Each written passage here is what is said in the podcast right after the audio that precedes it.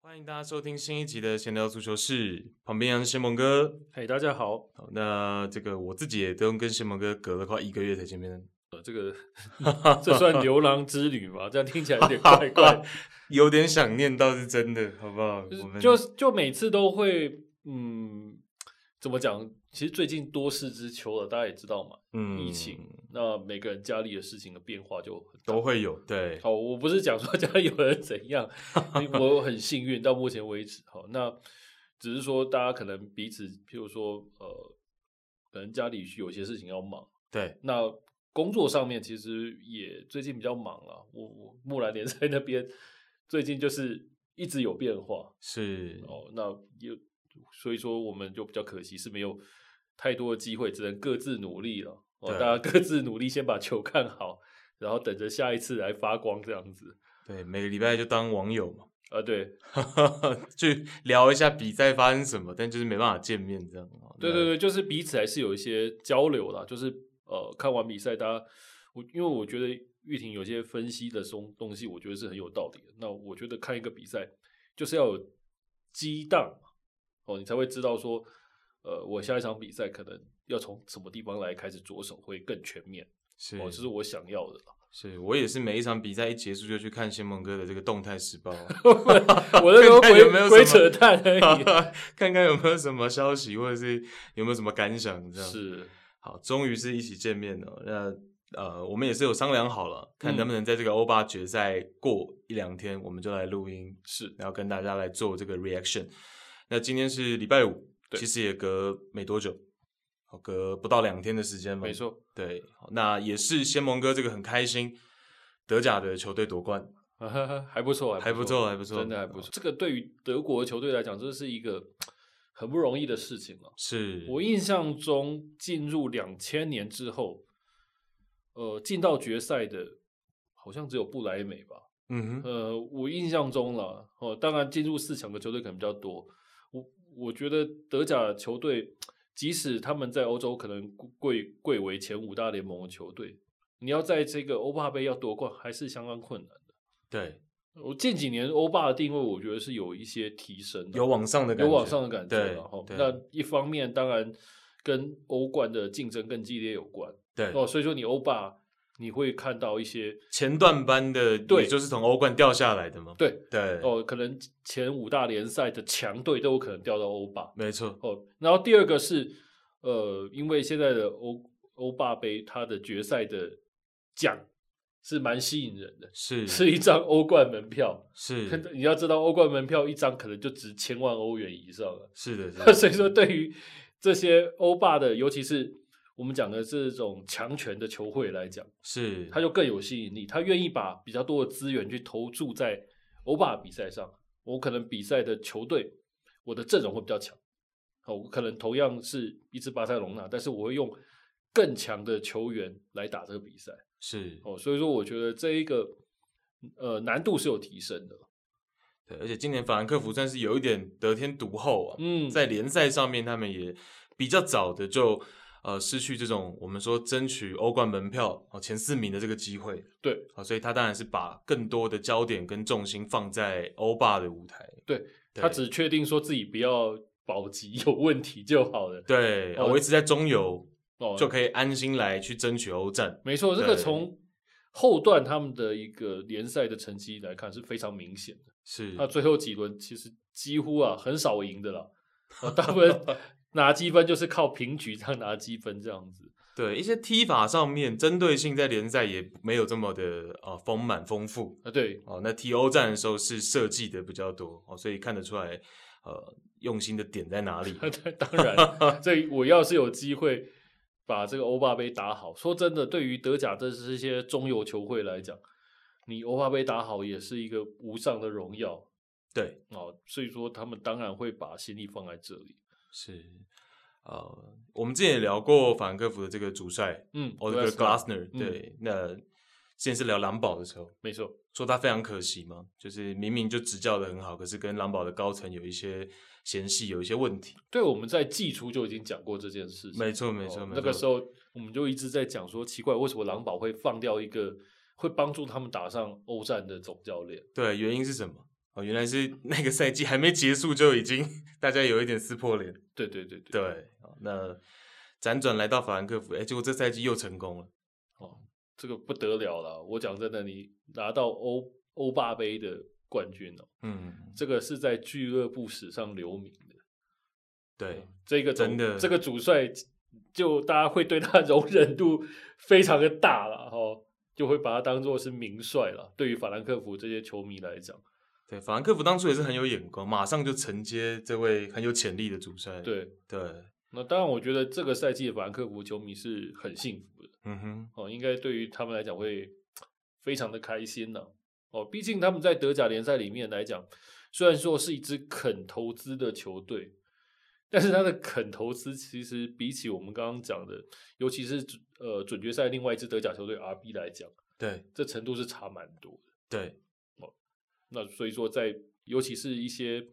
俱乐部的传统，其实德国人还是有那种奇怪的金权足球洁癖啊。你也不能说他奇怪了，但是五十加一嘛，到现在还是德国人想去遵守的嘛。是哦，他们不想要大企业进来，所以对 RB 的那种感觉跟对法兰克福不太一样。对对他们即使是拜仁，拜仁其实也不是一个有大企业进来承接的没错，没错，俱乐没部错，但没错是有钱 对于德国人很多德国人来讲，这就是一个罪， 然后他们就很讨厌。没那么喜欢，没那么喜欢啊没错，哦，嗯那更不用讲，像是 RB 或者是那个狼堡这样的球会，哦，你背后有有有钱的企业在支持，对他们来讲，他们很不喜欢这样。哦，确所以说进到四强的时候，大家就讲说，大家对于法兰克福德国国内对于法兰克福的期待，呃，跟声望哦，跟 RB 就差很多。 大家会觉得 RB 是金权足球，那当然 RB 还有另外一个原因，就是 RB 是德东的球队嘛。对，哦，那可能就德东的球迷比较喜欢，但西德的球迷人比较多嘛，哦，大家会觉得德甲是西德比较正统，哦，所以说大家会对于法兰克福的一个人气就比较高，大家都会希望他进决赛。那反而 RB 可能德国的球呃球迷们就觉得还好，哦，就是说比起来，相较起来没有那么样的喜欢或者是惊喜 这样。是，而且这个法兰克福跟 RB 在球队深度哦总身价上面其实也是差了一倍有余嗯哦。哼哼哼，哦，那个 RB 是四亿多啊，总是预估身价全队，然嗯后法兰克福是接近两亿而已。哦，所以其实是差蛮多，以接近两亿的这样子的呃阵容深度，能够拿到欧霸冠军，其实是非常不容易的。那、哦啊当然了，我觉得这个是不用讲的了。对，其实就大家光看法兰克福的整个心度跟整个阵容，实际上这个欧霸冠军还是真的得来不易啊，嗯哦因为确实没有到呃，譬如说他打败的巴塞隆纳，哦 他打败的西汉姆联，其实真的是有差一蛮定的多的落差。啦对，哦我讲所以我讲真的啦，呃，当然我们我是德甲的球迷嘛，那我当然还是会觉得说德甲并没有到那么糟，但是事实上也还是这样。你英超的球队，尤其是像西安姆联，你随便丢一个球员来这个法兰克福，嗯，对于法兰克福来讲，他还是大球星， 大哥大哥真的大哥，我讲真的是这样，这个东西，呃，虽然说我不是很甘心，但是事实上还是这样子。 对哦，他们英超的总教练或者是这种球球员来到了德甲，很多都还是叫做他们。你看那个德甲前三里面就会跟他讲说，呃，叫 super star，、没错，嗯， 叫至少不叫 super star，也叫 star 了哈、哦。就是对他们来讲是心度比较高的哦，所以说我觉得你能一路打败巴塞隆那不要讲，那你能再打败西汉姆联，而且内容方面我觉得都还蛮让人信服的。对 我都觉得说真的非常非常的不容易了。哦，也对很替他们的球迷觉得开心。哦，能一支球队一辈子打败巴塞隆纳能有几次？好，哦那我们还是带大家来回顾一下法兰克福之前面对巴萨的次回合。是，好，因为我觉得法兰克福在这一次的欧霸，如果要选一个代表作的话，我觉得嗯哼表现最好的那场比赛，可能不是决赛，哦，可能还是打巴萨这个次回合，是我认为整个战术执行最到位的一场。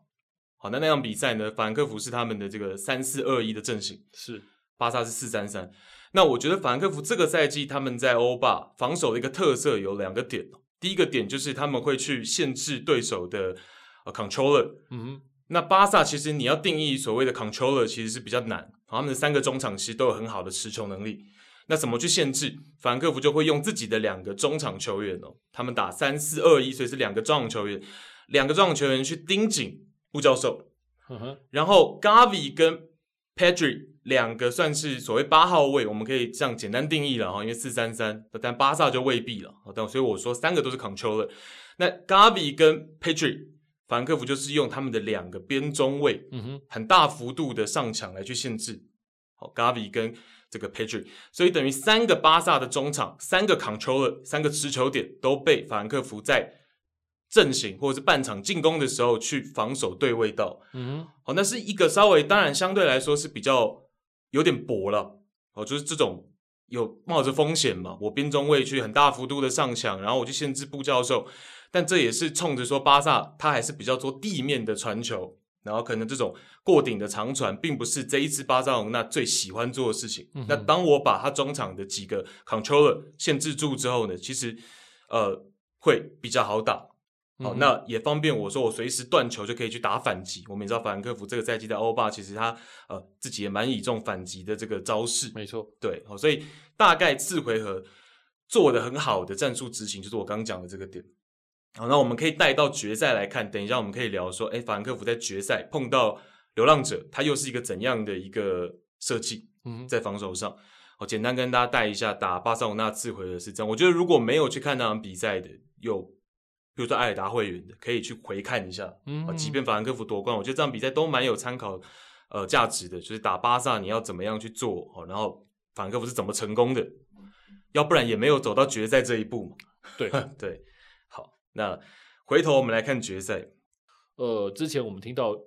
就是玉玉婷在之前有分析过，在准决赛里面，Rangers 对上的对手是 RB，嗯哼，哦，当时 Rangers 是用一个三后卫的，对，哦，但比较让人讶异的是，他为什么在决赛要换成一个四四后卫的阵型？对，所以代表我那个时候跟大家的这个分析是对的。嗯我就跟大家讲说，流浪者打 RB 那是限定的三中卫，对，就是跟大家讲说，现代足球从我这个赛季来说的话了，之前几个赛季，然后到现在，我觉得这赛季真的这种对位的观，因为三中卫盛行了嘛，嗯，哦，所以反过来有非常多球队他会使用三中卫来去因应你的三中卫，来去做一个这样对位的方式，好，所以 Rangers 打 RB 那两回合都用三中卫，可是决赛他又改回自己比较相对来说在苏超联赛用的比较习惯的四后卫阵型，对，对但是他用的控球来讲，又是一个更保守的控球。对，我觉得他这个四后卫，其实这四后卫的两个边后卫，呃，其实已经没有那么常上了，跟比起在苏超的时候差很多了。对我，我跟大家讲一下，呃，流浪者这场比赛，刚刚先蒙哥提到边后卫嘛，对，就趁着先蒙哥刚这样讲，哦我来跟大家提一下，就是说这场比赛流浪者他还是有让他边后卫攻上去的方式，嗯因为我们知道说这个赛季流浪者最倚重，也是这个赛季欧霸最亮眼的其中一位球员就是 Tavernier，对啊，他们的队长也是他们的右边后卫，在这个四三三阵型里面。那这场比赛他让 Tavernier 攻上去的方式呢，就是让他的单后腰 l e n s t r o m 很长的去后撤到防线的右侧去帮嗯忙哼哼持球。是，在场上我们会看到四号的 l e n s t r o m 会跟 Tavernier 去比手势，说你上去，然后我去补你的位置。嗯哼，哦，所以他就是把防线往防线的右侧去补，然后让 Tavernier 可以往前去攻。啊，如果以上半场来说的话呢，八号的 Jack 也有一次去做这样的事情，哦，不过大部分都是 l e n s t r o m 去做这件事情，让他们的队长可以攻上去。啊，当然左侧的 Barisic 就比较像西蒙哥刚讲的，就比较呃就在后场。哦嗯哼比较不会去攻哦，比较不会上前去助攻哦，所以他有这样子让 Tavernier 上去的方式，但是为什么还是没有很奏效？哦，因为就是我刚跟大家讲，就是说法兰克福他总是这个赛季，哦他们的主帅 Oliver Glasner 总是在这种对位上面，他会去做一些设计。哦嗯这场比赛他也是一样的设计，但是对跟巴萨比就没有这么的激进。啊，他的方式是让他的两个中场球员，哦，两个中场球员去盯流浪者的两个 controller，八号的 Jack 跟这个十八号的 Camara，但 Camara 可能不算 controller 了，就是对两个八号位了。哦应该说两个八号位，就是说两个中场去对两个八号位，然后 l e n s t r o n 反正他会去我们刚讲的防线的右侧去补 Tavernier 的位置，对，那也是一样，又让流浪者在中场，我们可以看到上半场哦，Jack 持球的次数加上 Kamara 持球的这个次数，两个人在全队流浪者全队来说，一个是倒数第四，一个是最后，嗯哼，哦，等于说中场三个人，两个八号位基本上是拿不太到球。对，没错，对，好，然后 l e n s t r o n 又要去补 Tavernier 的位置，所以他会是在防线的右侧居多，去那边帮忙持球的时候，所以我们会看到流浪者一直在防线倒来倒去，倒来倒去，因为对他不太敢往中场的球员去给，那最后就变成是他只好传过顶。哦，所以我们会看到法兰克福的主帅 Glassner 在场边，其实他在上半场十分钟左右，他就一直跟球员去比，呃，靠近，也就是说高位的这些球员哦，可能这个 Borre 哦，嗯可能这个连田大地这些球员呢，就好好的去施压。对但是我后场防线的这三个中后卫，法兰克福的三个中后卫，他就会比说你们去注意这个过顶长传，对，你们要随时去留意。所以他一方面左手是比说 hold down hold down，你这边就是站住站住位置，然后右手他就比比嗯一个手指头，说你们给我去盯这个呃可能会传身后的过顶球哦，因为我们知道流浪者他，譬如说 Ryan Ken 是非常快速的这种边锋，可能会去接应这种身后的过顶球哦，所以其实我觉得 Glassner 又在一次赛前的部署上面，等于有点领先的情况，对，对那当然，另外一方面 f a n f e r Host 他也是有想到这一点，他知道法兰克福其实会觉得自己比较稍微占一点优势。嗯我、哦虽然说这个决赛，坦白讲，这是我们我跟玉婷聊过，这是一个非常典型的决赛，就是双方很小心在打，偏保守一点，对，对，节奏很慢。嗯，但是法兰克福他还是想要透过一些多数的组织，他就是德国人踢球就是这样，现在的德国人踢球就是很组织性，他不会想要打呃高或者是打直接，他就是硬要去组织，所以说你会看到他们的左侧 Costage 跟卡马达就是连田大地会有很多很多的配合，对，没好错，就去打 t r a v e r n i e r 这一呃 t r a v e r n i e r 这一点，没错，那我在想，这个其实是有点相对性的。哦 t a v e r n i e r 他之所以没有办法压上去那么多，跟过去的比赛来讲没有办法压上那么多，跟 Costage 跟猎天大帝在走路的配合也很有关系，因为他常常就是你要么要去盯 Costage，要么就要去盯猎天大帝，他们两个一定是有一个人会去骚扰 t a v e r n i e r 这一点哦，所以说他会让。呃，Rangers 他这一个进攻是没有办法发挥出来，但没是错反过来没错讲，他们也希望说，借由吸引 Costage 或者是连田大地上来之后，他想办法要打 Costage 的身后，没有错，常我常去打高哦没有球。错，新蒙哥讲这个点是非常正确的。嗯这也是其实流浪者可能整场比赛，我们就讲战术博弈上来说，唯一一个点可能是突破口，就是先蒙刚讲的 Costage 跟 Tavernier 是同一侧，对，交换之下会不会 Tavernier 也有得到机会？那反过来，法兰克福在这边也会不会得到机会？其实双方在这一条边路是有一些博弈。对，然后兑换的情况。，对，刚好两边的墙边是在同一边的，没错，没错，没后错。没面错这场比赛是有点这样的状况。然后另外一侧发生的事情就会是比较少，但是也许比较关键。但是对大部分的比赛我们看到到都是两边在同一侧就做博弈啊，做对对抗。我自己的观察啦，嗯我的感觉是，但先蒙哥讲的也是对，这就是取决于主观的感想。啊对就是说先蒙哥觉得说，可能说不定 Glassner 法兰克福这边是将计就计，但对我会觉得说，可能偏向是赛前就有一些部署啊对，可能让球权。我们上半场看到法兰克福，他就是有一点稍微让你控，好，然后我要去打这种反击的东西，我会觉得是呃，还是稍微有赛前可能部署到。好，然后谢蒙刚刚讲的交换这件事情，我们举一个例子哦，上半场第十五分钟，法兰克福针对塔文尼尔这一侧，哦，塔文尼尔稍微会攻嘛，哦所以嗯针对这一侧，法兰克福那那一次的 play，哦第十五分钟的那个 play，右路进攻投入非常多的人数，嗯哦，哼中锋 Bore 回到中线的位置去持球，嗯哼然后 Kostic、Kamada，甚至是右边的内锋 Lindstrom 都往左侧去靠，是四个人都打 Tavernier 那一侧对，哦，所以等于是说会有这样的情况，双方在那一侧去做交换去做博弈，对，所以说这也逼的就是在 Rangers 方面，塔瓦尼尔这一点他没有办法压上去做进攻，他大部分进攻变成就是要没办法打得这么放胆了。就打得更简单的了。对，哦，必须要趁你的阵型压上来的时候去打你的身后，就或变者成是他的策略就是只能这样。，对，或者是他其实持球也会受阻，啊对因为其实他跟 Kostic 这场比赛对位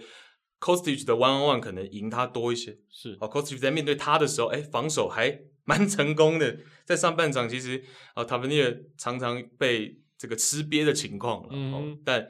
也是因为 Kostic 其实也打了几乎一整季的边翼位，防守不可能差到哪里去啊。哦对对，所以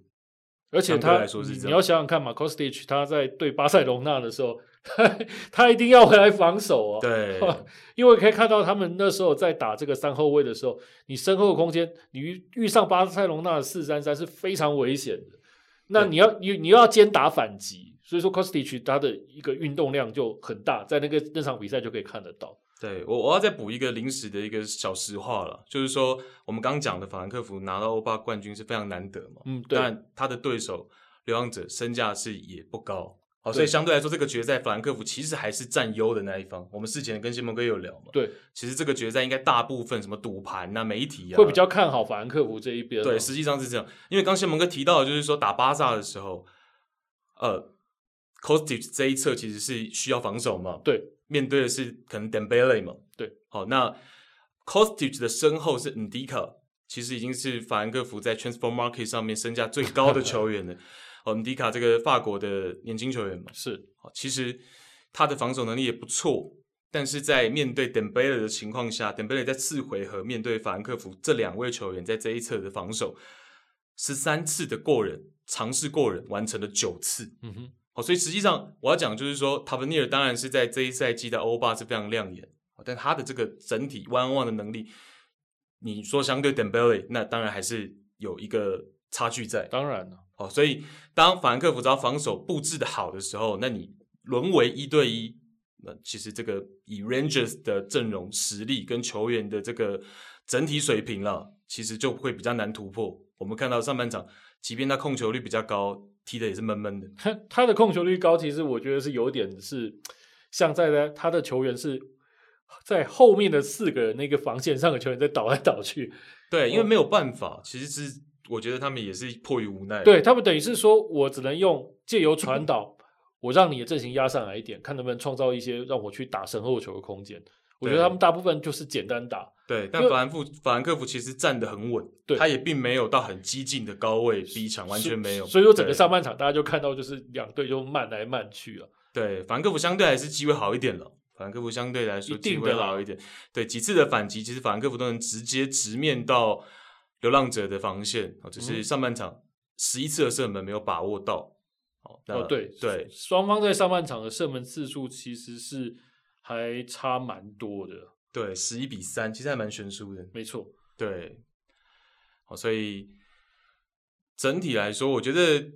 阵容实力上两队有一点落差，然后在整个主帅之间哦算计上面、赛前的一些部署上面，我觉得还是 Glasner 会稍微比 Van Bronckhorst 来得好一点。嗯哼，那当然两队的条件嘛，然后跟打法也是有蛮大的差异了。对，我相信 Rangers 他本来就是会比较强调就是要打简单一点哦，那这场比赛对他们来讲也很重要，那他们应该会打算的就是把这个分数压低嘛，然后想办法接受控慢，再来找机会嘛，因对为看起来明显的两边在持球进攻的能力来讲是还是有点小落差了。对我觉得比较吃亏，就是说他真的最强的球员大家都知道，所以 对相对比较好针对，确没实错是这样。哦，塔文尼尔在下半场有一次比较好的过人机会，什么？那是是因为这个连田大地在防守上刚好还没有回到左边，好、在高位没办法稍微施压到他的时候呢，诶，那一侧少一个人， 塔文尼尔就会跟队友有配合的机会，所以、呃实际上也不是法兰克福完全把防守阵型都站到位了出来的机会。其实我觉得那个流浪者也是给我们一个很大的惊喜啊！你看他下半场就是先进球，对，他一度是找到了先机嘛，对，那是这个法兰克福的正中卫图塔失误嘛？不过那个球主要是呃，就是流浪者那边先发动突击嘛，没错，没错。哦，他的几名的前锋三前锋突然是全部压上，嗯哼，那那逼死就是法兰克福在后卫方面，他控球就要回传给 Trop，对那 Trop 他的一个传球时间很短，他就只能选择我大脚往前倾，他没有办法去选择说我要给谁。对他应该是落点还是给这个中锋 Borry 啊，可是对 Borry 是被这个流浪者的中后卫 Gosen 等于说相对人家比较高嘛，对，对，顶到，顶到， 对，然后受去顶的时候，那当然我知道在那场比赛里面，呃， 可能大家会讲说受为什么不往前顶，但是就我来看呢、嗯， 我觉得那个球他就只能顶到而已，他其实是蛮勉强的，因为他是一个退后的时候。同意，同意，哦我认真同意，对，因为有些人会觉得说啊，你怎么不往前顶？ 我认为那个球他也想往前顶啊，他只是没有办法往前顶，对啊，结果他嗯没回错顶，他那个顶的一个位置，他我认为不是想回顶，但反而顶的不好嘛。对，二零一四年 Steven Gerrard 也想要往前顶啊，结 果顶到给到 Suarez，啊对，就是对啊就是顶不好嘛。对，他也想帮英格兰往前顶， 结果他往后一顶，对给到 Suarez，对不对？就刚好就是，然后图塔就是回线就来不及嘛，对，然后就滑倒，哦然后接下来就造成了一个进球嘛。对 Aribo 进球嘛，对，对那那个进球，我觉得就是他呃，算是 Rangers 他的一个呃耐心的成功啊，那也初步拿到了这个他们想要的结果嘛。对，那我觉得这就是可能等待一个运气了，对或是等待一个 chance，哦但最后是当然是拿到了啦，然后但就很可惜啊，没有没有办办法把这个守好啊，也没守对多久啊。哦，因为我觉得到后面就是也嗯是他们自己犯错。其实流浪者，我觉得就是这样说，相对对手给你机会了，没错你也没有把握住。因为法兰克福追平的 b o r y 那一颗球，Kostic 那个传球其实很极限嘛。对哦 b o r y 那个位置其实流浪者两个中后卫怎么可以都没人去盯到？对这个是我非常的恍神，非常的离谱的。我我觉得这嗯个很奇怪，就是呃，大家都在讲那个应该是 g u s o n 那球为什么没有去踢，对对对对，他没有去拦，他明明那个位置上他是有机会的。对我我不知道为什么他没有去拦那一球，然后传到中间就刚好那个位置就被人家前插了。感觉就任意拍，不知道为什么。对对，对那个对球我觉得真的是后防线瞬间被抓到。那 Kostic 他其实能力就在那里，他的传中球，尤其是地面的传中，其实是很到位的，对，传中跟射门，他的对左脚确实是很可怕。没错。没他错跟猎天大帝刚好就是两个不同的类型在左边路去轮流骚扰塔布兰尼的这一点。对，其实是有点互补了。对哦因为卡马达连任大帝他就是一个策应能力很强的中场球员，对，啊，出去打这种 inside forward，打这种内锋很适合。然后给到 Kostic，Kostic 常常就可以一脚左脚一脚出球，对给到禁区，哦所以其实两个人是蛮互补的。没错，对，然后这一球当然是有点意外了，可嗯能是让 Gosen 有一点吓到说，哇，这球真来了。 对，结果对就就这样进了嘛，对就瞬间被 b o r y 去掌握到。对，那没有办法，这个等于是呃比赛就重新再来了。对，那接下来两边很明显的 就是我已经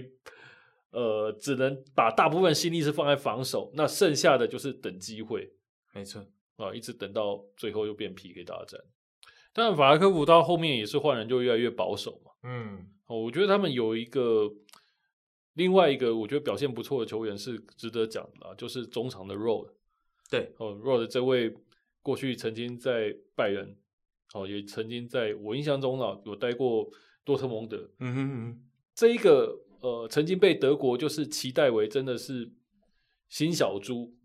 哼，嗯哼，的球员哦。我们在过去看呃，我是有去看香港的那一位 朋友他的一个拜登分析了，他的确有讲到 Rod 这一点，我也有意识也有看到。哦，他其实是一个很不错的中场球员，但是他在拜仁他得不到什么机会。哦，为什么？因为拜仁的就心度就这么高嘛，他也没有成为大家期待的新小猪。但是这场比赛他，我觉得他苦工做足，铁血，铁血一苦上来工就受伤，对苦工做主。那事实上他在中场他是有策应能力的，所以说他会被讲是新小猪。嗯，所以说他其实，在另外一侧，他其实做出不少的机会，哦，给 k n o f 去骚扰对方的防线。然后，另外在防守方面，他的尽力是看得到，他跟 k n o f 两个人，哦 k n o f 上去之后，后面的空档几乎都是他在补。嗯哼，哦，所以说在另外一侧，我们看到这个 Barisic 他也几乎没什么机会了。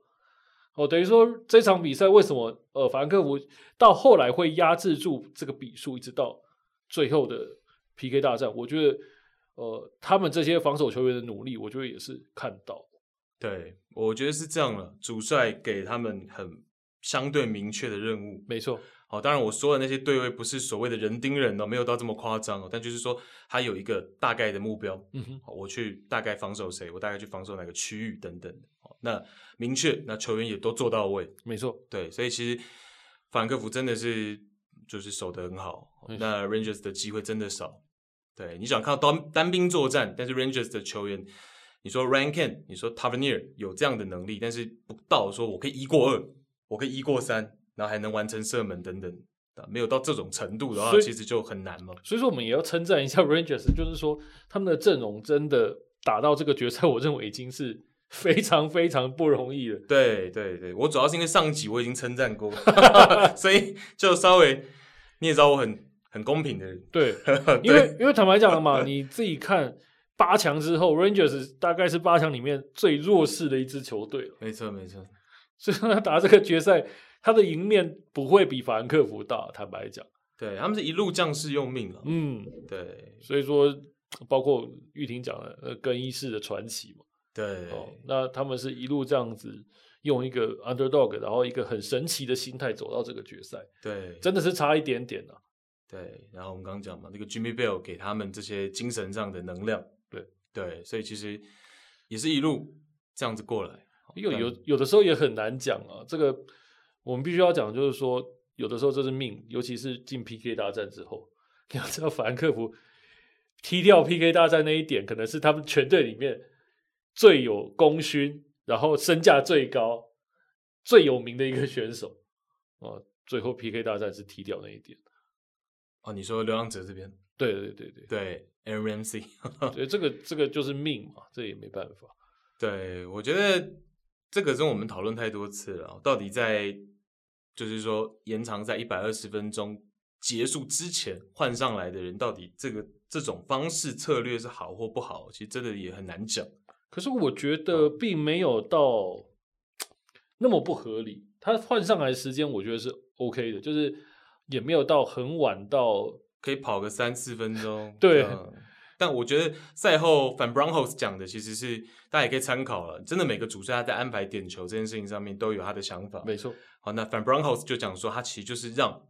临场哪些球员他敢站出来说他要罚点球，嗯哼，他就让那些球员站出来去罚。Aaron Ramsey 自告奋勇说他要罚点，那反 Brownhouse 认为说这个也没有任何问题。嗯哼，他有经验，然后他有这个自信心，想要承担，那当然是给他法典的这个安排啊嗯哼，那这个道理上来说也是没有错。啊那想要罚中间，那个时候我们看这个外国的赛评也有讲嘛，因为 Trump 是一个算是高大的门将、嗯啊，哼，所以其实你往中间去罚也是很有可能被他的脚够到嘛。对。而且对我觉得，呃，我有听到那个我朋友 石斌锦他讲的，我觉得有道理啊，就是说嗯你要罚中间，你真的就要罚很中间。对，他那个球其实真的就是用右脚罚嘛，那罚的有稍微偏左一点。那当然嘛，我门将已经扑出去了，嗯哼那我罚的不够中间，他就有机会回来把这个球去勾到。哦，就是我的身位留，我的脚还是会想办法去勾他嘛。哦，那没办法，就射的不够好啊，只能这样讲了。对，因为你在罚中点球的时候，有些球员他会加上判断门将啊，他可能就比如说他已经判断好 trap 会往左边，他就稍微往右边罚一点嘛，或者是就像刚刚仙蒙哥讲的，你要纯粹罚中间，你就可能罚的正中间一点，可能他够到机会会再小一而点，且力道可能要罚的够。对，或者是你就做一些欺骗性的节奏上，然后再去罚中间，可能效果也会比较好。好哦但整体来说，这个 PK 大战其实大部分的球员罚的都还蛮有品质的。哦，我记得有好几球是中柱哦，左右左右边的门柱都有中过，对，而且是打的那种很死，然后打在门柱内侧进来。像连天大地那一球，我就印象中也是罚在这个右边门柱门右边门对呃擦到嘛对我印象中也是一颗星。两边都有球员是罚到左右边的门柱上，而且都罚的非常的准。是我觉得这个在 PK 大战里面是很不容易的，对，然因后为压力很大。流浪者这边的三十七岁的老将 Steven Davis 也是罚了一个右上角，呵呵，非常有自信，罚了一个右上那角。哦个很困难，对哦，因为呃，为什么我很讨厌看 PA 大战，是因为 今年发生什么事大家都是知道嘛。是是是是但是我就会讲说，你右脚的球员，你要去罚右边的球，嗯哼，你要罚的力道很强又刁，很困难。阿斯普利昆特。切尔西的队长上礼拜在足总杯决赛就示范了一次失败的例子，他就中柱了嘛，中就是这个对对其实是就是很难呐、你要很是难很真的刁，很你就难会不小心发生意外嘛。所以说我常常会觉得说，你要是你是右脚的球员，哦，你如果要罚点球大战，你会觉得没有把握的话，你就是死命的罚你的左左边，还是罚顺向的，罚顺脚，嗯你的命中率还是会比较高，而且你会觉得好像你可以罚的角度好像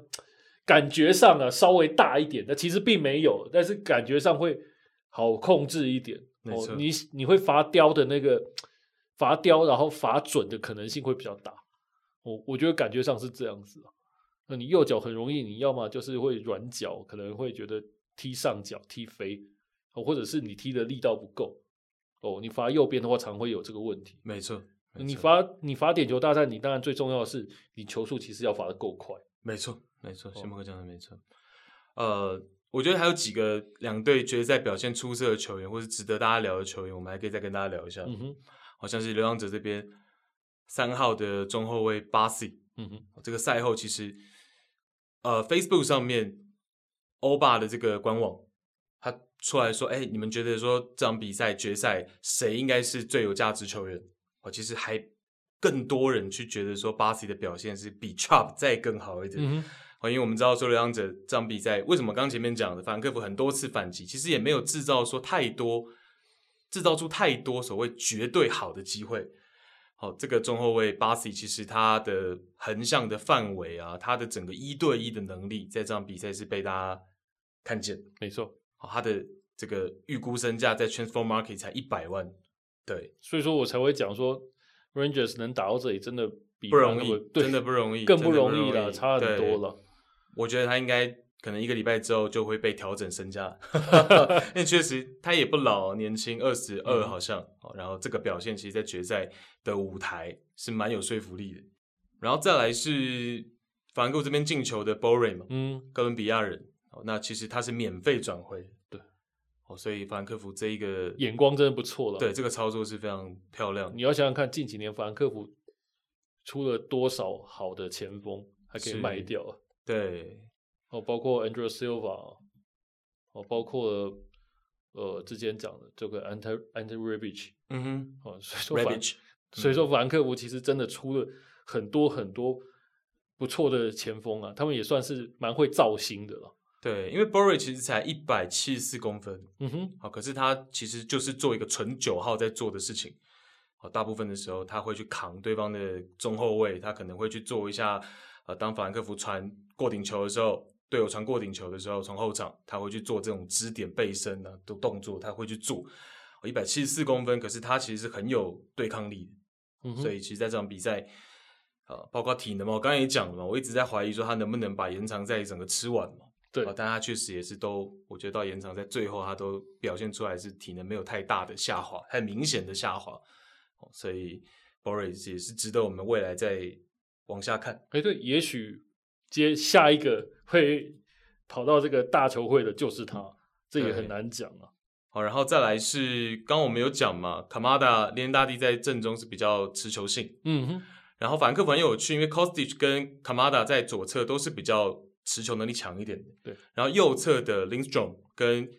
Knopf 其实两个速度非常快的年轻球员。对，好、所以其实他的左右侧，哎，刚好有一点这种啊强侧弱侧，然后互补啦属性不太一样。对，没错，就是变成说我左边是主打控球进攻，对，那我右边的话可能就是偶尔放一个球到右边，让两这个边路的球员去跑，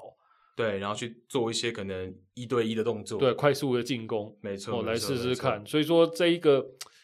法兰克福其实他打出来的足球还蛮让人觉得，诶，是一个有系统性，然后他能打到这个决赛，我觉得也是蛮有道理的了。对哦，我觉得是很细啊，哦因为现在其实就是年轻主帅他们的特点就是把整个战术攻防都定定的非常的细。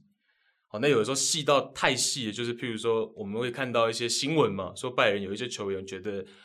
纳帅、纳高斯门的东西又太细了，好，所以这个都是我们值得未来再去探讨了，不急于现在去聊。然后刚回到刚讲的，呃，Lindstrom 是二十二岁的丹麦球员，嗯好，然后呃，他进国家队的时间刚好错过去年的欧洲杯，嗯哼他是欧洲杯之后才五次被招入丹麦国家队。好然后呃 k n o f 大家比较熟悉嘛，对，二十岁，然后是东窗从多特租借，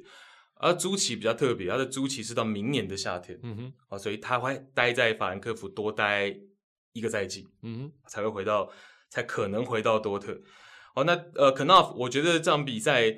可能褒贬参半，嗯对他这位年轻小将来说，但我觉得踢的就是很像年轻球员了。对，好，那他是惯用脚右脚的球员。那我从巴萨那场比赛就一直在观察他的脚法，或者是他一些盘带的方式。好，那他譬如说一个右脚球员在右侧，他其实是以内切的角度来说，可能没有逆足的边锋或者是边翼位来的这么顺。哦嗯，人当家然是右脚球员，对哦那他打巴萨的时候，他可能是用这种左右脚连续触球的方式去往内切路线去走，嗯哼然后最后用左脚的时候，可能就已经有点没力了，就用左脚射门的时候已经有点没力了。呵呵好，那这场比赛上半场也有一次，他很漂亮的内切，然后可能碰到的防守者的程度不太一样，他就是直接用右脚盘带，然后用右脚内切，然后最后直到射门的时候才用到左脚。嗯哼哦，等于是说用右脚一路往前带直线，然后用右脚变向，然后左脚射门。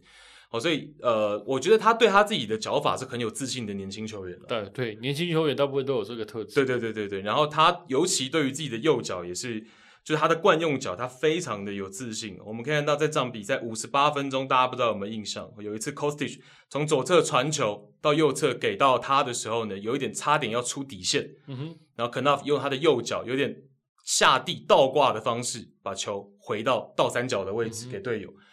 好，那他对于右脚是很有自信，在于说我们看到联赛上面，德甲联赛这个赛季，他有的时候在右侧传中，他会用插花脚的方式。嗯哼，哦，所以他对于他自己的这个脚法啊，或者是惯用脚右脚啊，确实是很有自信。哦，那 Knopf 的速度怎么去形容他快？他在对巴萨的那场比赛有一球可以跟大家分享哦，首呃首回合应该是次回合，好、跟巴萨的次回合，Knopf 有一次是跟 Dembele 在右边路有个竞速的机会， 好，两人都没有持球，然后是 Knopf 的队友要传一个这个往前向前出球要给他，然后 Knopf 跟 Dembele 两个人从球场四分之三的位置一起直线冲到球场四分之一的位置，嗯哼然后 Knopf 本来落后 Dembele 一个身位，最后超前 Dembele，嗯好，所以可以看得出来说，因为 Dembele 也是被大家讲说速度算快的球员，对，那 Knopf 直接跟他竞速，那个影片说明了说，哎，这个年轻小将确实是，哎，他有速度，然后脚法上面，但有的时候就是过度自信了。我们看到他在这场比赛决赛的下半场，Knopf 有的时候，呃，可能太粘球一点。太想要去自己尝试突破，会浪费掉一些机会，或者是给对手球权。是哦，所以就是呃年轻小将，因为蛮多多特球迷也是讲说，哎、这是我们的人，这是我们的人， 对，所以跟大家分享一下哦，大家也比较稍微会关心他一些。嗯哼， OK，他的确哦是值得注意了。对当然那天在右边路的表现，我觉得也还蛮活跃了，活跃的。嗯，哦，他可能在，譬如说了哦，就是 r o d e r 跟他在右边路的配合，没有像 Kostic 跟连天大地压的那么靠前，嗯但是他们在弱侧边其实都会就是很努力的防守，然后就我们刚刚讲的，他也会偶尔制造一些对方后防线的麻烦，对哦，把所以说那一等于是在这一边来讲，其实 Barisic 没什么机会了。对哦，比较也没有办法去上前助攻，没因为错他需要去做防守。是对，所以说等于是呃，在 Rangers 这边，他们打的就必须更简单，他根本就没有办法，几乎是没有办法上去做所谓的 overlap，他的两个边后卫都没有办法。对，也不是他们的一个惯用战术啦。对啊，所以大概就是这样。我觉得 Rangers 整体战术打的这么直接的情况下呢，走到欧冠决赛，其实欧霸决赛其实也已经非常难得了。没错，好，那法兰克福这么系统拿到冠军，我觉得也是实至名归。嗯哼 OK，大概就是这个决赛跟大家分享。我觉得其实这两队明年在下赛季其实都很值得大家继续关注。对 风格不太一样的两队。对，不过那法兰克福大家比较看得到了，就是会在那个作为德甲的第五队，，对杀入到欧冠里对，面，看看明年他们欧冠的表现啊。但是在欧冠，坦白讲，就是一个又另外一回事，对，比比钱多的世界嘛。是那以法兰克福来说，呃，好是好在他的那个抽抽签的档次不错， 所以说他要突破小组赛是呃看签运啊，但是诶好像比起呃，譬如说 RB 哦，他可能搞不好还更有机会抽到一个好签。对哦，不过我觉得有点困难，补强会有点困难，就是说，以今年呃法兰克福的状况，我举一个十几年前温达布莱梅尔的例子来讲，啊嗯哼，呃，基本上你赢了这一个欧霸杯，你一定会有多的一些花费，因为有些球员搞不好月快到了，你要换约或加薪，没错，哦，那你的俱乐部的这个支出会变大，嗯，然后你进欧战，你还想再补强，那你的支呃支出还会变得更大。那你这个支出变大之后，你明年欧战的成绩就变得非常重要。哦，你的欧战的成绩到底能不能撑住你这个财政？我觉得这个是抓平衡的、我懂，额外压力了，额外的压力，对然后再加上德甲联赛。哦，你明年如果打欧冠，当然今年已经证明他可以两线作战，但明年你还能不能德甲也撑住，不要到弄到自己要保级？对，我觉得这个对凡克福这样子的球队来讲是很大的挑战。对，因为今年这个其实也只算一线半，对因为它有另外一线其实早就放了，对，哦，所以明年你说季初小组赛、欧冠小组赛的时候，那个也是才上半季，对，能不能真的兼顾嘛？对吧？那今天我有看到一个呃，就是哎，脸书的图嘛，嗯，他打到决赛冠军，拿到的钱大概是两千多万欧元，对，不多哦哦。你要知道，呃，在欧冠来讲，你过小组赛就不止两千万了没错，哦，你可能进小组赛就有一千多万了，你就会知道说，他能拿到的收益其实是相当有限的。所以说明年他们要操盘这个所谓的球员的转会，其实是一个不要说明年了，就只是在两个月后的事情，要非常的小心啊，只能这样讲了。所以说球队经理没有我们想象的那么好当然，当啊当然，然，当然，当然，但嗯我觉得像 Knaf 这种操作。哎，当初租借就是租借两年，这种就有点预知未来了嘛。对对对哎对那对我多一年可以使用它，拼拼看，对，所哦以其实呃，有些操作说不定他们都都想好了啦，也是透视着说，他们本来对 Gosner 就有一些自信嗯哼啊，可能也都都有在跟他去做沟通。这个我们后续再帮大家去做追踪嘛。对，而且对你说实在话，Kostic 会不会被看上？不知道，哦，对很有可能这些绝对的最大的主力有没有可能到豪门去？有可能，所以说，也许法兰克福会出乎大家意外，见好就收。 我可能，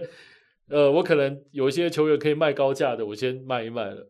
哦，我先把一些现金收进来，然后我再来重新组组组组装我明年要打欧冠的阵容，也未必，也未必呃，，这也很难讲。也未必。我我的看法啦，我觉得 n d 卡是最好卖的，左脚中卫又年轻。哦，那其实我觉得 Kostic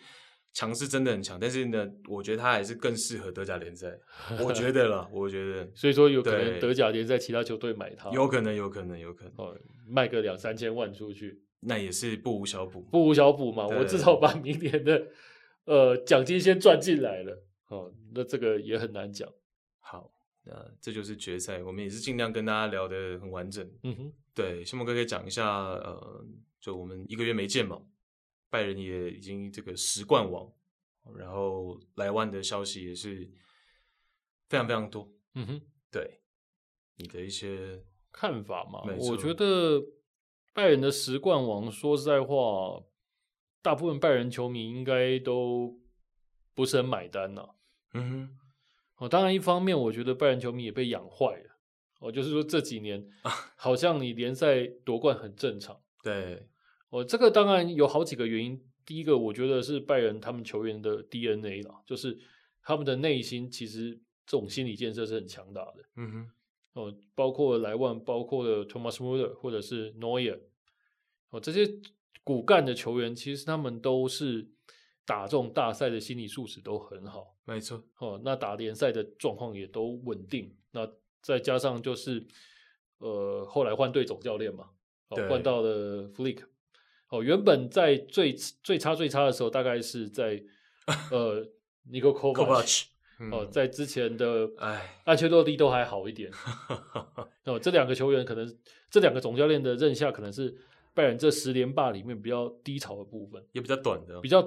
对比较短，然后在欧战的表现也没那么好。嗯哦，但是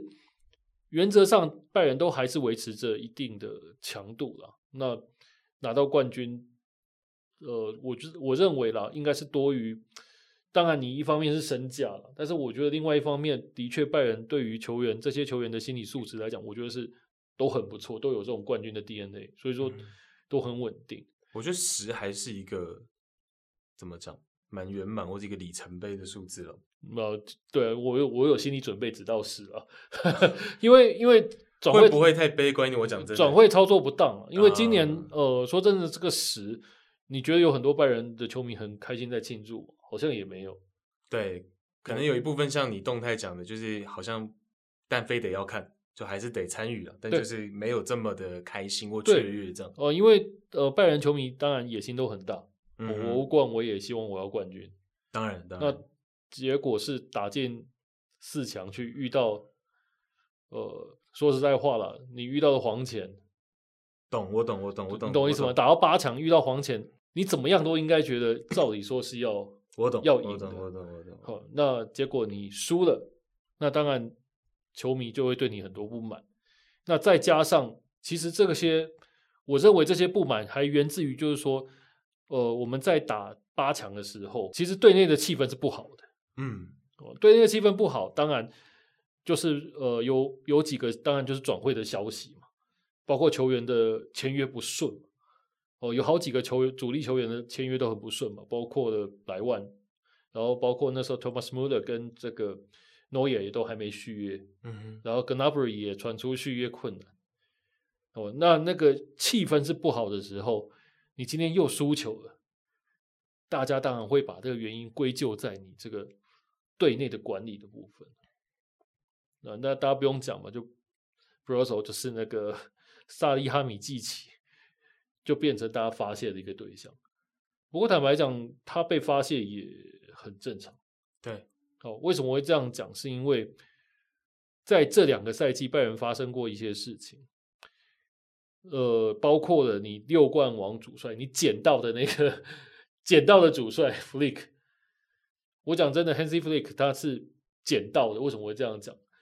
他本来进拜仁的时候，他并不是以总教练的身份嘛，对，哦，他是以类似一个管理阶层的身份进来的。没错，那结果他接的时候，突然发现他是一个这么厉害的教练。当然，我当初已经跟大家讲，他进来的时候，我早就已经讲说他是一个很不错的人才，人，才、嗯，哦，因为我从他的一些资历来讲，我认为他很有可能嗯哼，就是在拜仁，就是他来当总教练都可以。但是没想到，当然比我预期还更好嗯哼，哦，这么厉害的一个教练，结果你让他走，那你现在又发生了，你要让一个世界足球先生走，任何一个球迷其实都是受不了的。没错，哦，过去的拜仁其实是有一些呃很好的特质，在过去的那两老那几个老人在操盘的时候，呃，拜仁的特质就是我买球员通常是传消息就是成交，嗯哼，没有什么太多的辱没，然后隔几年就会有一个很有眼光或者是呃大的消息，对，买一个好球员，那那个球员可能不是那种超级贵在巅峰的，但是也都很有眼光。但是现在拜仁不是，现在拜仁就是处处都是传出来续约不顺，然后处处都是那种传出来一些奇奇怪怪的转会消息，像最近不是丢了一个马内出来嘛，嗯哼，然后又丢了一个 Osman Dembele，不是说这两个不是好球员，但是你要看看嘛，马内在利物浦的一个重要性，你要把它谈下来何其困难。而且，请问利物浦有什么要必要要出售他的二号前锋？哦，我觉得这个根本合理性就不合理嘛。那你这个消息是放出来给 给球迷开心的吗？我现在拜仁已经沦成一种就是一个放风声的一个球队，就代表你的管理阶层的转会操作跟效率是很差的。嗯哼，哦，以前拜仁厉害是在转会效率，我已经呃看好了然后出手的就是官宣就成交了。那现在一天到晚在传一些奇怪的风声，甚至于这种不可能的风声，你就会觉得说这个管理阶层是不是有问题？哦，那很多人也对于管理阶层不满。哦，像莱万现在跳出来讲说，呃，就是因为他们拜仁去谈，就是私底下背着他去谈哈兰德嘛。嗯哼，那那个操作就是 Brasso 他去做嘛。那请问这样子的状况谁能忍受？啊，我觉得要是我，我也会怪罪在 这个所谓的呃管理阶层上面，包括卡恩也是啊。啊，所以说最近又有一个rumor 是 Brasso 可能真的会走对，哦，我相信这个压力是很大的了。哦，有的时候做工作是这样，不是你很努力就一定会成功。那事实上证明是你在转会操作方面是很不行的。然后包括聚乐也走了嘛，哦，你明明明后防线就已经不够好了，那你做这个后卫最好的后卫还要让他走。哦，然后你的总教练换了一个小毛头，那 g o s m a n 我觉得是很不错的教练，但是他在这个风头上面，的确他也很衰啊，他很有自信，可是他的自信就变成了现在的负数嘛，包括他在欧战里面。他的很多新的战术什么的，或者是一些比较太新奇、不合理的调度，现在都被拿出来讲。哦，我觉得他是比较倒霉的那个，因为我不认为他是拜仁这一季失败的主因啊。嗯哼，啊，但是现在大家都会怪在你身上，哦，也会怪说，好，当初把这个世界最佳教练、年度最佳教练给撵走了，就换了一个小毛头来，那他的压力真的是很大，但是也很倒霉，但是事实上被怪罪也很正常，嗯，这就是拜仁的状况，大概就这样子。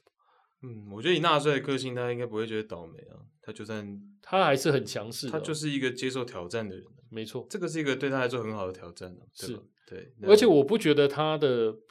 一些战术的思维有什么有什么多糟，但是他关键的处理的确，他在对黄潜的那个时候，他有一些关键处理是不好的，对这个是当然还需要累积了，没错对哦，只是说他的战术也需要做一些调整啊，不能那么死，永远对是想要用他的那一种局部的人数上面压倒对方的做法，因为有的时候人数真的不代表进攻力嘛，我还是觉得是执行力的问题了，就是说这么细，他的队员有些可能比较 old school，能不能接受？我觉得这个东西是比较 detail 的，我们可能没有办法完全了解的。没错，那对，那你战术有的时候要配合上好的球员，那这个时候大家就会去怪为什么萨利他这几年的转会操作成这样子，来的球员没有几个拿 g o s m a n 可以用的嘛。对我我觉得你找拿 g o s m a n 这个对这当个然总教练当然，当然我但我觉得就是，我觉得也跟你们拜仁本来就在那个位置，所以大家真的不会有太有耐心， 就是说很没耐心啊对大家真的不会有耐心说好，我我给你一年两年的时间，不会这样。所对，以那你再加对再加上你的原本的功勋球员，是包括你有 DNA 的球员，说真的都已经传出要走了，那代表你这管理是非常有问题的嘛？你能想象 Thomas Muller 走了，这对拜仁的球迷的影响有多大？嗯哼，哦，他传出，当然他传出本来是传出续约不顺嘛，不顺嘛，最后是续约了啦。但是在这中间，你就会知道说，大家一定会把这个续约不顺去怪到你管理阶层上面，这是一定的。汤托马斯穆勒尔，你怎么会想到他要走呢？他的他在在拜仁的地位崇高到是连安切洛蒂来 都都被他给，他就是球霸嘛，连他来都可以整得到安切洛蒂，你就会知道说他在拜仁的地位是这样子。但是这样的球员，你竟然会让他传出续约不顺，可能要走。那不管怎样，大家都会怪你怪罪你阶层啊了。尤其是拜仁，其实是没有所谓的，每次大家都以拜仁都是以他们转会的精明，然后以他的现金多著称嘛。哦，他的体质好，好、什么就算是 COVID nineteen，他也赚钱。哦，虽然说赚很少，但是这样的球队你竟然会买球员买不顺，续约续续不顺，这当然球球迷没办法接受。哦，今天如果你可能你的财政出状况，像巴萨那样子，可能球迷还勉强可以接受，你要甩卖或干嘛的。可是现在不是嘛？现在情况就是，你明明是一支很多钱的球队，在球迷眼中啊，哦，财政状况健全，不要说很多钱了财政状况健全，然后你有很好的 DNA 啊，嗯结果你那些有好 DNA 的球员你也留不住，那请问不是管理的问题是谁的问题？哦，答案就是这么简单。那你觉得今年就会满三十四岁的 Lewandowski，如果你觉得两年约是适合的，我觉得两年约也适合啊、为什么？我坦白讲，我看足球看了这几年了，我认为了，呃，运科这东西是一直在进步的。这我同意啊。哦，这过去当然是同意啊。过去的球员，其实在三十一二岁的时候就已经是下滑的比较厉害了。嗯，这个大家都有感。对，对现在的即使是足球员哦，这种在场上呃间歇冲刺这么多的运动，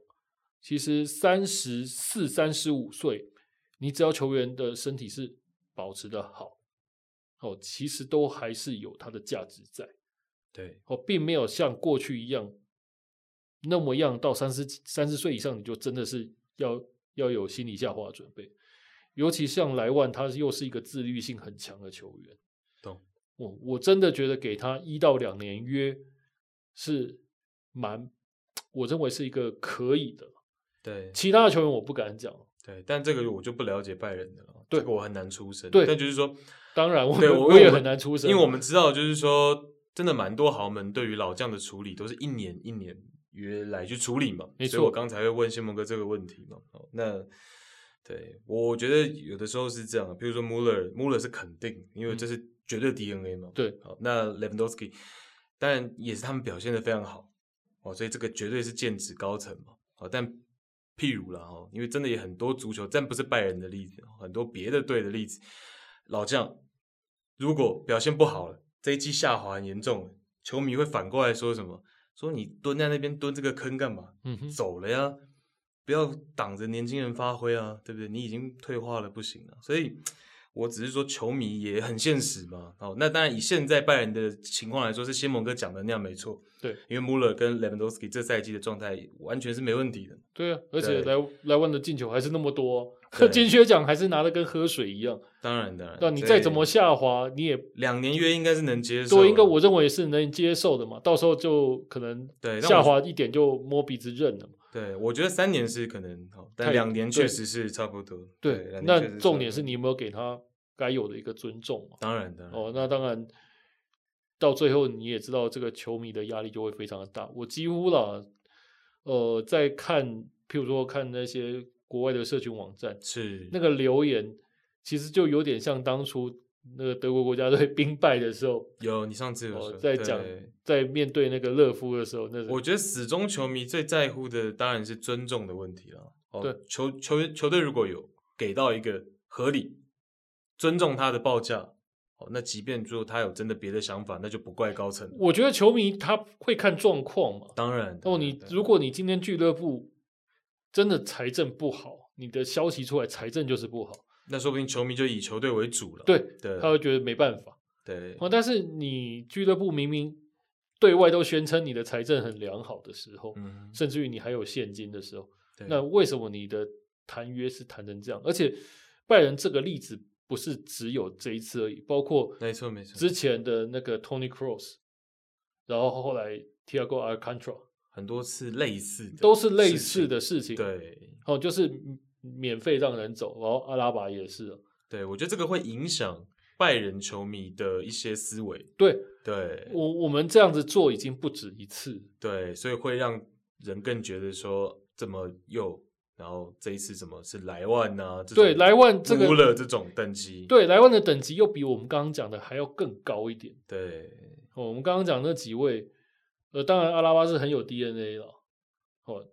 但是他的位置上面至少没有像莱万这么不可取代。对，像 Lewandowski 确实还是世界上最好的中锋嘛。对，你现在对在你刚刚讲到一个重点嘛，就是呃，你现在不管你再去找任何的备胎，到底有谁能比得上世界足球先生？你告诉我，对除非你跟我讲说你去找，像我们刚刚那个看到那个 FB 的梗图，C 罗穿着拜仁的衣服，哦，那我就可能会觉得哇，这个好像是可以比，但是问题是这意义何在？ 你你走了一个三十一二岁的、三十二三岁的，就来了一个三十六岁的，就算他是 C 罗好了，那我也觉得你这转会操作不合理啊，对不对？你为什么要弄掉一个弄到一个世界足球先生想要走？对，懂懂你意思对，能所以理说解拜仁球迷的想法对。嗯，哇，所以说我觉得拜仁球迷会给高层这么大的压力，不是没道理的。我以前很喜欢 Oliver Kahn，懂啊，这一位我看到德你国第一门将，但是我已经要花光我以前。但你对，但我就在想，你这句话会不会重了一点？因为新蒙哥在动态是讲说，感觉卡恩快要花光他过去对他的尊重了，呃对啊，会因不会为稍微重了一点点？稍微了，会嗯不没有，会 因为我我的感觉就会觉得，当然我不会骂他的，但是是了， 我的感觉就是，呃，就这样子，你你以前当守门员的，嗯非常好，对我很棒的一个感觉，我就留在我的回忆里面。对我现在面对的是另外一个可能分开看嘛，完全对不同的人，对，因为哦换个位置就换个脑袋，大家总是这样讲嘛。确实，有的时候，呃，总总之，看不到过去那个卡恩的感觉嘛。对你的总意思是嗯总之，这一个拜仁是有些问题的哦。哦看怎这么个解决管吧理层是有些问题，看怎么解因为决。因为因为你的转会操作的效率这么差对，哦。但我刚事前也是安慰新蒙哥嘛，等整个夏也不窗用结束的也不用时候安慰，我也想看一下接下来会吃瓜，看一下会发生什么事情对，哦。或许因为足球这个世界有时候常常会打我们脸嘛嗯，这就确实，所以也不能太绝对。如果万一最后哎，呃来了一个这个回马枪，其实最后整个下窗收尾是好的，那也也有可能啊。呃，对对，但是我不知道下窗会怎么样嘛。我们就是现况当然就是就骂现嘛况当然是骂嘛。，对我只是说后续的发展，对哦尤还其可能有变化，尤其多特蒙德在目前为止他们是领先的了。领先了，他们的操作很漂亮。对对对对，好，哈兰少的我觉得不是世界末日啊，因为他真的会走。但嗯是你看他后面的一个补强，你走一补三呢、哇，这个状况是多好对哦！我就觉得确实确实这一个操作是很漂亮的，对，而且非常的快速。而且非常的对啊，稳妥当嘛。对，因为你提早做好转会，等于说他他们来报道的时间也都会提早嘛，对一切都能够更快的投入训练等等。对，那对你看嘛，我们看到朱朱勒走了，那我在看到欧欧欧冠里面，我的后防线是那种跟没头苍蝇一样的样 子，你当然啊会更生气嘛。是，嗯、你只会觉得说，呃，每个消息，譬如说像是吕迪格讲了半天，也不是要来拜仁，我、就觉得很适合啊，对三中卫的主力中卫，然后现在又几乎是世界上最好的中卫之一了。对，黄萨快要把切尔西整个后防线搬过去了， 皇马跟巴萨 这么认可去年的欧冠冠军，对，我对啊我只整能条快搬过去了我只能这样跟你讲，就是说，你看到这个你不会生气嘛？当然会觉得生气，因为你如对果我是仁，拜仁球迷，你我对就会很拜仁，生因为气你对拜仁这几年你的要求就是这么高了。对，毕竟没多久之前才是六冠王嘛，对，能理解，能理解。对，我就跟新摩哥讲说，一切都是从 Hansi Flick 离开嘛，对，真 的是对，那这一切的开端嘛，对，那你对为什么会让 Hansi Flick 离开？对那答案就很明显嘛，大家就要怪的就是你的管理层嘛。对，这个是我最能感同身受的，因为这个最离谱，而而且而且最有趣的是，你让这个总教练离开以后，你竟然花了三千万再去解约金，再去买了一个总教练来。对，哦，当然这个总教练我我必须要讲了，你除去 Hansi Flick，现在整个德甲搞不好他真的是最有资格的人之一了。对，但我但是我觉得你因为没有是没有对意义嘛，你为什么要放走一个世界最好的，然后再去找一个德甲最有资格的？对我就拿 g o s m a n 这有点算是跳级了，对哦算是有点跳级。那这个问题就是说你没有时机，我们就在讲说你主帅要有一个时机，过去的成绩你也才能够压制整队的 star，整嗯队的明星、哦。那这个东西就是他现在最欠缺的，他的战术执行，球员不一定做到百分百，为什么？球员也不知道你的东西，我执行下去会不会真的能够走到一百分？对啊，而且事实上，呃，莱万说要走，跟他的战术好像谣传也是有关系。那对也对的他确，对啊，他的就是我讲的。的确，你这个赛季进的还是很多球。我我讲的就是莱万说他的东西细到，或者是训练上又太细到莱万都吃，不是说吃不消，是不习惯或者说不喜欢。对你常常会看到，对就是说好多场比赛拜仁会说会输，就是因为球送不到莱万的脚上。对哦，莱万出脚没几次嘛，这个几乎是一个指标的正面指标。如果大家有去看欧冠，就是拜仁踢得好跟踢不好的比赛，当然跟他设计有关了。对啊，所以你就是你你球送不到莱万脚上，就是废了嘛。这支球队进攻力就少一半。他当然不会开心啊，对嗯这是最主要的，而且重点是没有赢，啊重点是没有赢。没错，对，你说赢的那莱万可能就啊囤在心里面，就摸摸算鼻子。对啊，对，所以我说时机才是最重要的，因为球员就是看说，好，我听你的，我执行这个战术下去之后，我有没有赢球嘛？对，我有赢球，好，那证明你说的是对的，那我们就继续听你的。如没错嘛。如果你现在还有欧冠决赛可以踢的话，肯定这些话话都是大家先吞起来。对，啊等到啊真 欧冠那决赛完再说。对，那那现真在夺不冠是了，我嘛们也服你嘛。对很多时候是这样。但现在其不实是是嘛，所所以状况就不是嘛，所以说这个你也不能怪拜仁球迷开炮，而且是对全球到处都在开炮。嗯，哇，没事，这没个事这个也是，我觉得球迷的反应是很直接，而且很有趣的是，世界各地的球迷 其实都是一样的。我对我们刚刚讲的，像包括切尔西，呃，阿布要走这件事情，是呃，那可以看到各地的切尔西球迷都是很舍不得的。当然哦，当都然在当讲然。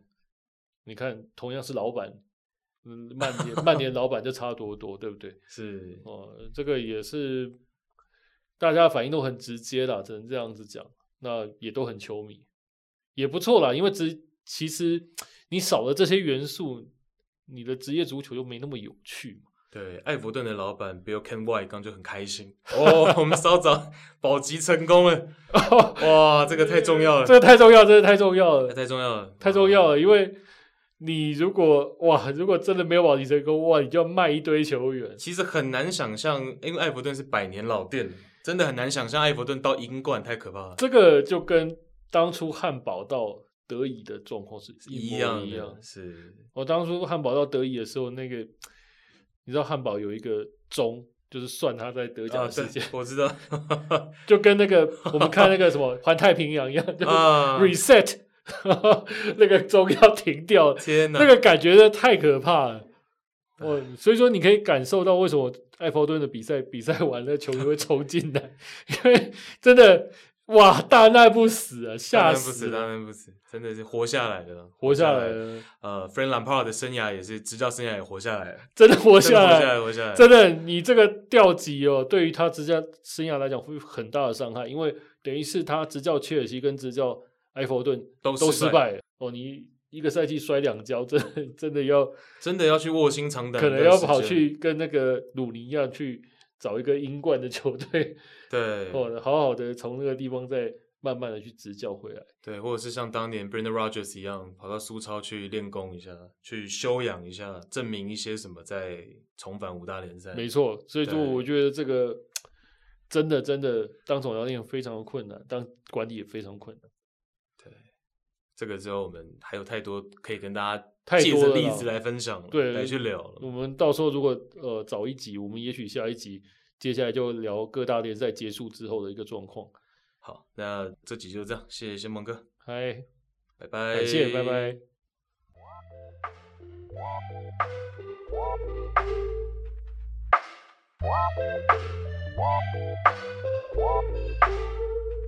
Thank you.